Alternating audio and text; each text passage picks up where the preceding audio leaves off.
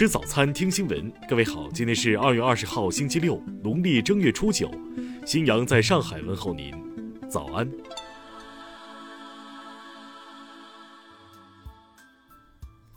首先来关注头条消息。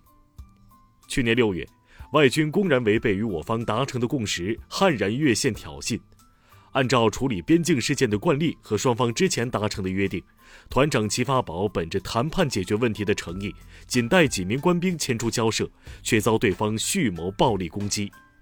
齐发宝组织官兵一边喊话交涉，一边占据有利地形，与数倍于己的外军展开殊死搏斗。在前出交涉和激烈斗争中，团长齐发宝身先士卒，身负重伤。营长陈红军、战士陈祥荣突入重围营救，奋力反击，英勇牺牲；战士肖思远突围后义无反顾返回营救战友，战斗至生命最后一刻；战士王超然在渡河支援途中拼力救助被冲散的战友脱险，自己却淹没在冰河之中。中央军委授予其发宝“卫国戍边英雄团长”荣誉称号，追授陈红军“卫国戍边英雄”荣誉称号。给陈祥荣、肖思远、王超然追记一等功。四名边防英雄牺牲，请记住他们，他们是陈红军、陈祥荣、肖思远、王超然，向英雄致敬。听新闻早餐知天下大事。就媒体报道的边防斗争一线官兵先进事迹，国防部昨天表示。历史不容篡改，英雄不能遗忘。中国媒体对英雄事迹进行公开报道，是客观报道事实的媒体责任，有利于澄清真相，以正视听，让世人看清其中的是非曲直。公安部昨天通报，春节期间，我国社会大局保持稳定，治安秩序持续良好，全国交通安全形势平稳顺畅。涉及人员伤亡交通事故起数与二零一九年同期相比下降七成。最高检消息，二零一九年九月到二零二零年十二月，在开展落实食品药品安全四个最严要求专项行动中，全国检察机关批准逮捕涉食品药品安全犯罪案件三千九百四十五件，七千二百九十八人。国家统计局昨天公布了二月上旬流通领域重要生产资料市场价格变动情况，与一月下旬相比，二十三种产品价格上涨，二十三种下降，四种持平。教育部近日明确，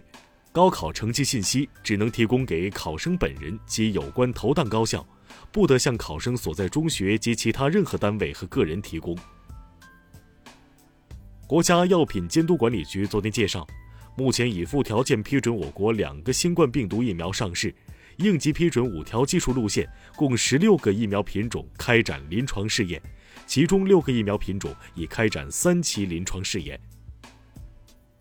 医疗保障基金使用监督管理条例昨天发布，条例首次明确，骗保将暂停其医疗费用联网结算三到十二个月，并处骗取罚金两倍以上五倍以下罚款。数据显示。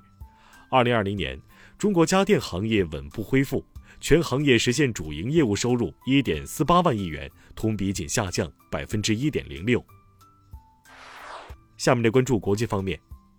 美国联邦政府十八号报告称，二零二零年上半年，美国人的预期寿命较二零一九年下降了一岁，这是自二战以来的最大降幅。美国国务卿布林肯十八号表示。美国准备与伊朗就重返伊核协议进行谈判。伊朗外长扎里夫则称，华盛顿方面应该迈出第一步。美国国会众议院金融服务委员会十八号就游戏驿站等股票的市场波动举行听证会，事件涉及的核心方悉数现身接受提问。经合组织十八号公布的初步统计数据显示，该组织成员国二零二零年国内生产总值下滑百分之四点九。为一九六二年有数据记录以来的最大降幅。世卫组织总干事谭德赛十八号宣布，正式启动二零二一年新冠病毒疫情战略准备和应对计划。该计划确定六个主要目标，需要十九点六亿美元的资金。为期两天的北约国防部长视频会议十八号结束，与会者未就如期于五月一号前从阿富汗撤军的问题达成一致。日本总务省十九号发布的数据显示，今年一月，日本除去生鲜食品的核心消费价格指数经季节调整后为一百零一点四，同比下跌百分之零点六，连续六个月同比下降。最新数据显示，在英国脱离欧盟单一市场后，荷兰阿姆斯特丹已取代伦敦成为欧洲最大的股票交易中心，并获得了一部分英国衍生性金融商品业务。下面来关注社会民生。昨天，石家庄藁城区两镇管控策略调整，由按照高风险管理调整为按照中风险管理，有效管控人员流动和聚集，原则上在藁城区域内活动。宁夏官方昨天正式印发关于减轻中小学教师负担的具体措施的通知，其中明确，教师有权拒绝参与影响正常教学的活动。山西省公安厅消息，春节期间，山西省公安机关共查处非法燃放爆竹治安案件九百三十六起，劝阻制止非法燃放行为二百一十四起，收缴烟花爆竹一千五百八十六箱。河北省政府工作报告显示，“十三五”时期，河北省 PM 二点五平均浓度从二零一五年的七十四微克每立方米降至二零二零年的四十四点八微克每立方米，降幅近百分之四十。近日，浙江东阳市一影院观影人员出现身体不适情况，目前入院治疗及检查的六十三人中，已有四十三人出院，联合调查组已排除人为故意刑事案件的可能。下面来关注文化体育。亚足联官方昨天宣布，国际足联与亚足联共同决定推迟大部分即将到来的2022年世预赛暨2023亚洲杯预选赛。在昨天的澳网男单半决赛中，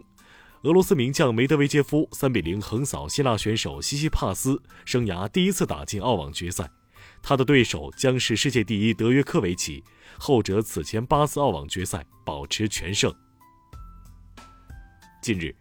中外科学家对人类发现的首个恒星级黑洞天鹅座 X 一做出迄今最精确测量。